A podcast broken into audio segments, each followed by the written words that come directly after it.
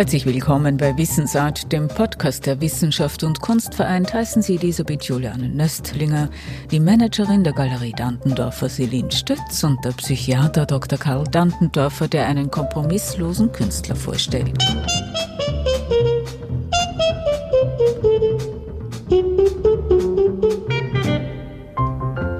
Einer der großen Punkte in unserer Galerie ist das äh, Werk eines Künstlers, der Kurt Hüpfner heißt, der bislang am Kunstmarkt noch nicht sehr stark vertreten ist. Er hatte aber bereits eine Einzelausstellung im Belvedere 21 eine Soloausstellung und das Spannende an ihm ist, dass er erst mit mehr als 80 Jahren das erste Mal am Kunstmarkt aufgetreten ist und bis zu seinem 80. Geburtstag keine einzige Ausstellung gehabt hat. Im Künstlertalk des 21er Hauses erzählt der gelernte Gebrauchsgrafiker Kurt Hüpfner noch davon, dass er eigentlich anonym bleiben wollte.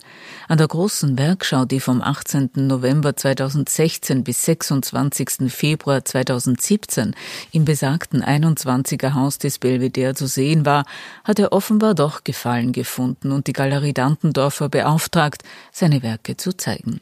Eine junge Galerie ist das, die einen bunten Mix kunstschaffender zeigt zeigt, darunter auch Art Brüt-Künstler und Kurt Hüpfner. Das Spannende beim Kurt Hüpfner ist, dass man zweifellos Art Brüt Anklänge bei ihm findet, aber eben nicht nur.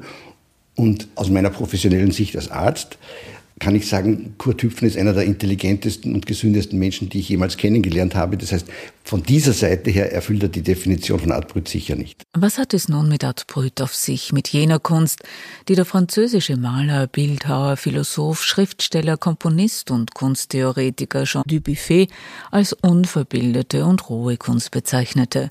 Die Schöpfer dieser Werke, Außenseiter, Häftlinge oder Patienten psychiatrischer Kliniken. Das Herausnehmen aus dem äh, Lebenskontext ist eine Diskussion, die sich, soweit ich weiß, und ich bin ja kein Kunsthistoriker, seit Dubuffet durch die Diskussion zieht. Und zwar gibt es da ganz unterschiedliche Positionen, auch von Seiten der Kunstgeschichtler auf der einen Seite und von Seiten der Mediziner auf der anderen Seite. Ich möchte mich persönlich diesbezüglich nicht festlegen. Dazu die Galeriemanagerin und Kunsthistorikerin Selin Stütz. Wenn man es jetzt wirklich technisch betrachtet, ja, dann würde ich sagen, dass es Menschen mit psychischen Erkrankungen, mit Behinderungen quasi betrifft, ja, und Autodidakten sind, ja. Also tatsächlich eben keine technische Ausbildung in der Malerei, in der Zeichnung haben. Das würde bei Kurt Hüpfner auch nicht wirklich zutreffen. Also er, hat jetzt, er war jetzt nicht an der Akademie, aber er hat eine Lehre als Gebrauchsgrafiker gemacht, wo zum Beispiel das Zeichenstudium, ja, die Zeichenausbildung ganz klar ein Schwerpunkt ist. Mir ist es wichtig, dass es schon möglich sein muss, auch das Leben, die Lebensgeschichte, die Lebensumstände eines Künstlers mit zu beachten wenn man sich mit einem Werk beschäftigt. Auf der anderen Seite halte ich die Reduktion, wie sie in der Art Brüt eben manchmal gemacht wird, für nicht zielführend und möchte das persönlich auch in unserer Galerie nicht haben. Aufgrund meines Berufes ist es klar, dass ich eine besondere Nähe zur Art Brüt habe, weil ich natürlich auch viel mit Menschen zu tun habe, die an psychischen Erkrankungen leiden und große Künstler sind. Das ist aber nicht die Definition unserer Galerie. Wir haben in unserer Galerie einen ganz undogmatischen Zugang gewählt. Wir sammeln und stellen auch zweifellos klar als solche definierte Art Brütkünstler aus, aber eben nicht nur. Wenn man nun die Assemblagen, kleinplastiken Zeichnungen und Gemälde von Kurt Hüpfner betrachtet, assoziiert man diese dann mit Art Brüt? Celine Stütz? Ich glaube, dass man bei manchen Werken von Hüpfner an Art Brüt vielleicht denkt. Oftmals gibt es bei Art Brüt diese Zweidimensionalität, diese Flächigkeit, also dass quasi keine Perspektive, keine Räumlichkeit quasi entsteht. Ja, und das sagt er auch selbst, also diese Entwicklung hin ins Zweidimensionale und es geht ihm um die Linie in der Fläche. Allerdings sieht man das in der Entwicklung. Also wenn man sich sein Frühwerk anschaut, ja, und eben zum Beispiel diese Anfänge, die Naturstudien, es gibt Baumstudien, wo er eben genau diese Perspektive und diese Räumlichkeit noch ganz klar bedient. Also das ist eigentlich eine Entwicklung hin in die Fläche in den 60ern. Kurt Hüpfner ist 1930 geboren. Sein Formenvokabular orientiere sich an der Pop-Art, schreibt Harald Kretschi, der die Ausstellung im 21er Haus kuratierte. Harald Kretschi verweist aber auch auf inhaltliche Auseinandersetzungen des Künstlers mit politischen Themen wie dem Krieg, der Politik und Literatur. In den 1970er Jahren entwickelt Hüpfner einen gänzlich neuen individuellen Stil, schreibt Kretschi und erkennt in Hüpfners kleinformatigen Gips- und Terrakotta-Plastiken vielfältige, magische Geschöpfe. Jedes von ihnen erzähle eine eigene Geschichte.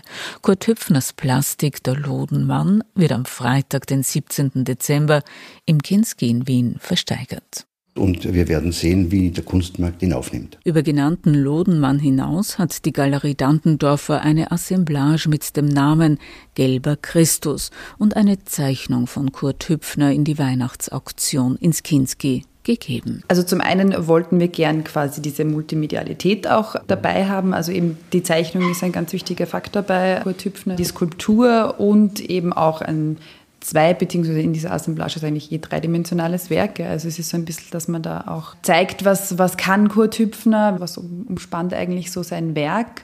Und natürlich sind das beides äh, großartige Werke, wo man auch ein bisschen abgewegt hat, wovon wollen wir uns trennen oder können wir uns überhaupt davon trennen? Wie ist das mit dem Trennen von Werken, von Künstlern, die Sie sehr, sehr gut kennen, mit denen Sie auch arbeiten? Also meine Frau und ich die diese Sammlung aufgebaut haben.